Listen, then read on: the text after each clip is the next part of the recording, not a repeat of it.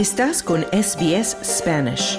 Encuentra más historias fascinantes en sbs.com.au barra Spanish.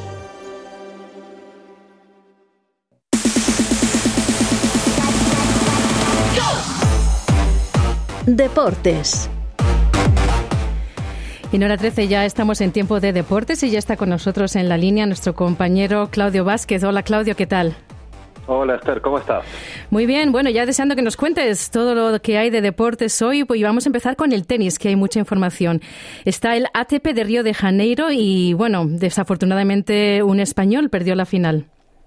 Así es, Esther, no de solo Carnaval Vive Río de Janeiro, sino también de tenis. Y bueno, se jugó la final de este ATP 500 en Brasil y lamentablemente el joven talento español Carlos Alcaraz no pudo repetir el triunfo de la semana pasada en Buenos Aires y cayó ante el mismo rival con el que había jugado la final, Cameron Norris, el británico, y perdió en tres sets en Brasil. Esta fue, como decía, la misma final, pero lamentablemente Alcaraz esta vez no pudo vencer porque eh, se lesionó se lesionó en un muslo en medio del partido, a pesar de que, como siempre, Alcaraz puso todo su esfuerzo y su garra no para, para vencer a Norris, sin embargo, esta vez no se pudo dar. Mm. El primer set lo ganó el oriundo de Murcia en España, sin embargo, el inglés logró imponer su tenis en los dos siguientes sets para llevarse el partido.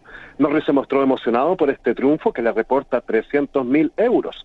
Mientras tanto, Alcaraz, que venía de hacer excelentes dos semanas, como decíamos en Buenos Aires y Río, triunfando ante en un partido durísimo entre el chileno Jarry en semifinales, se quedó sin energía y con una lesión a cuestas.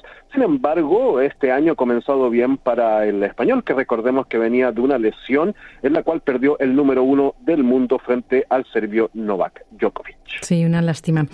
Bueno, también hay tenis en Qatar. Allí está también la ATP jugándose y allí Medvedev ganó. Así es, está jugando en Qatar en ATP 250 y fue el ruso Daniel Medvedev quien venció al histórico británico Andy Murray en un doble 6-4 y así el ruso comienza a re reencontrarse con su tenis luego de un año 2022 decepcionante que sin embargo había comenzado bien con la final del Abierto de Australia que perdió en 5 sets contra Rafa Nadal como, como recordamos. Y el escocés Murray también está teniendo un segundo aire con grandes actuaciones durante el año pasado y este año aún, también en Australia jugó muy bien Murray en lo que parece ser el epílogo de su carrera. Sin embargo, bueno, Murray todavía tiene mucho que dar y también Medvedev, que acaba de ser campeón en Qatar. Mm. También hay más tenis en Marsella y se está jugando también otro campeonato de la ATP y un polaco ha ganado allí. Así es, el polaco Hurkacz venció en el ATP 250 de Marsella frente al francés, el local Benjamin Bonsi, eh, por 6-3 y 7-6. El polaco, que viene también haciendo una gran temporada, derrotó sin mayores problemas al crédito local y con esto se mantiene en la onceava posición del ranking ATP. Y bueno, luego de estos campeonatos ya comienzan a jugarse los abiertos de Santiago y el de Acapulco en México en arcilla, lo que forma parte justamente de la temporada de ladrillo aquí, eh, allá en Latinoamérica. Bueno, y nos vamos ahora al fútbol, Claudio, porque hay noticias de la Liga Española y el Barcelona no le va muy bien. Sí, sorpresa en la Liga de España porque el Barcelona cayó inesperadamente en su visita a la Almería, luego de un empate entre Real Madrid y el Atlético Madrid, que en el derbi ¿no? capitalino de Madrid bastante disputado, y de la derrota de la Real Sociedad frente al Valencia, el Barcelona tenía todo para escaparse en la punta de la tabla de España, sin embargo no pudo hacer nada contra el pragmatismo de la Almería, que marcha quinceavo en la tabla de posiciones. El único gol del partido lo marcó el Bilal Touré en el primer tiempo y a pesar de que el Barcelona mmm, luchó, no tuvo muchas ocasiones de gol, así que así se cierra una muy mala semana para el Barcelona, para los catalanes que el jueves también quedaron eliminados de la Europa League ante el Manchester United. Y en otros resultados de la Liga Española, el Sevilla del argentino Jorge Sampaoli volvió a perder, esta vez contra un buen Osasuna que marcó tres goles en su visita al Sánchez Pizjuán para llevarse el triunfo por 3 a 2. Y bueno, el Sevilla tuvo un expulsado, embargo, continúa esta mala racha que ha tenido el equipo andaluz, que sigue en octava, eh, catorceava posición en la liga, mientras el Osasuna se afirma en la séptima plaza. Parece que igual al Barcelona le está afectando, Claudio, la crisis por esos escándalos del arbitraje, ¿no? No, no le está yendo muy bien estos últimos días. Así parece, es imposible abstraerse ¿no? de este Mm. escándalo que ha sucedido con los arbitrajes y veamos el Barcelona logra reponerse porque todavía tiene al menos siete puntos sobre Real Madrid en la Liga Española y tiene todo para ser campeón este año. Bueno, ahí estaremos pendientes de cómo va todo este asunto. Y ahora nos vamos a la Liga Inglesa. El Manchester ha ganado.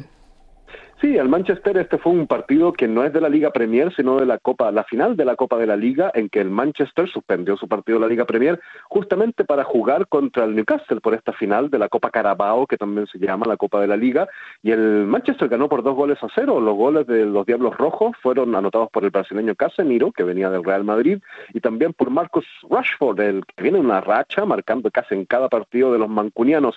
Recordemos que esta es la sexta Copa de la Liga para el Manchester, pero es la primera que gana con su entrenador, el neerlandés Eric Ten Hag, ahora que se está comenzando a recuperar de algunos malos años. Y en la Liga Premier, el Tottenham sí derrotó sin problemas al Chelsea por dos goles a cero, con, la, con los goles de las espuelas del capitán Harry Kane y Oliver Skip. El triunfo consolida la cuarta posición del Tottenham de Antonio Conte en la tabla, con opciones de ir a la Liga de Campeones, mientras sorpresivamente, y pese a las grandes inversiones que ha hecho el Chelsea en el último tiempo, se une de la décima posición de la liga inglesa, lejos de la Copa Europea. Así que crisis total en el Chelsea. Y recordemos que la Liga Premier es liderada por el Arsenal, seguido muy de cerca por el Manchester City de Josep Guardiola, y en tercera posición ya se acerca el Manchester United. Muy bien. Y bueno, también está la Liga Italiana, está el Milán ahí mm, con buenos resultados. Así es, el AC Milan no derrotó por 2 a 0 a la Atalanta y subió a la segunda posición de la tabla acompañando a su máximo rival, el Inter de Milán, en esa posición aunque ambos están muy alejados del puntero Napoli, que ya ve el trofeo del calcio cada vez más cerca. Los de Nápoles tienen 17 puntos de ventaja sobre sus más cercanos eh, seguidores. El Milán, eso sí, ganó con un autogol del arquero argentino del Atalanta, Juan Muso, y luego con otra anotación del brasileño Junior Mesías. Ambos equipos, el Atalanta y el Milán, están luchando para entrar en copas europeas. Por otra parte, el Inter de Milán, el primo del de AC Milán, cayó sorpresivamente contra el Bolonia jugando de visita. Los boloñeses marcaron por medio de Ricardo Orsolini en el segundo tiempo y el equipo del Inter de Milán de Simón Inzaghi no pudo romper la férrea defensa de los dirigidos por Thiago Motta. Como decíamos, el Inter se despide así prácticamente de sus opciones de ser campeón en Italia, dejando al Napoli, que venció al Sassuolo en esta oportunidad, que se escapa con 18 puntos con una ventaja prácticamente irremontable para sus rivales. Y antes de terminar con el fútbol, en Francia, en un partido, el más esperado entre los punteros de la Liga One, el Paris Saint-Germain de Messi, Mbappé y Neymar, Neymar derrotó de visita por 3-0 al Olympique de Marsella de Alexis Sánchez y le sacó 12 puntos de ventaja en la cima de la tabla. Los goles fueron marcados dos de Mbappé y uno de Messi, y así también vemos que como en Italia, al parecer el Paris Saint-Germain ya se encamina nuevamente a un título en Francia. Muy bien, bueno, nos vamos a hablar ciclismo. Claudio, está el Tour de Emiratos Árabes. ¿Cómo va? Así vamos comenzando ya con el ciclismo en este año y el belga Remco Evenepoel venció la Vuelta de Ciclismo de Emiratos Árabes Unidos luego de liderar la general después de siete días de competencia. Esta es la primera competencia del World Tour de este año y bueno, ya hemos visto que con este triunfo el belga se suma a este trío de, que ha comenzado muy bien con el esloveno, el joven talento Tayer Pogachar, que venció anteriormente la Vuelta a Andalucía, y también de Thomas Vingegaard, que venció la prueba gallega de O Gran Camino.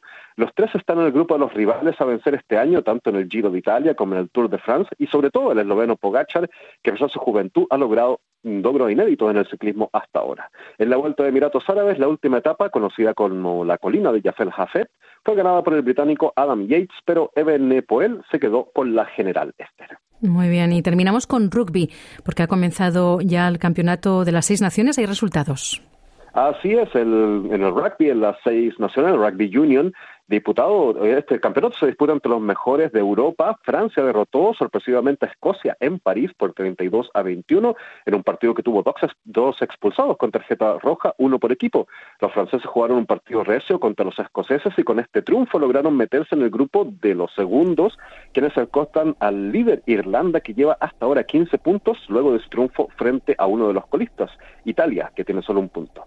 Así Francia, Inglaterra y Escocia se quedan a 10 puntos, mientras la tabla la cierra una problemado Gales que no tiene puntos hasta ahora y ganaría la cuchara de palo, como se dice al peor, eh, digamos, equipo del Seis Naciones. Y quedan dos fechas para que acabe este Seis Naciones, justamente en un año de Mundial que se jugará en Francia, obviamente con presencia de los Wallabies, los All Blacks neozelandeses, quienes junto a Sudáfrica e Irlanda se alzan como los favoritos para coronarse como campeones del mundo en el próximo Mundial de Rugby Esther. Muchísimas gracias, Claudio, por toda esa completa información deportiva.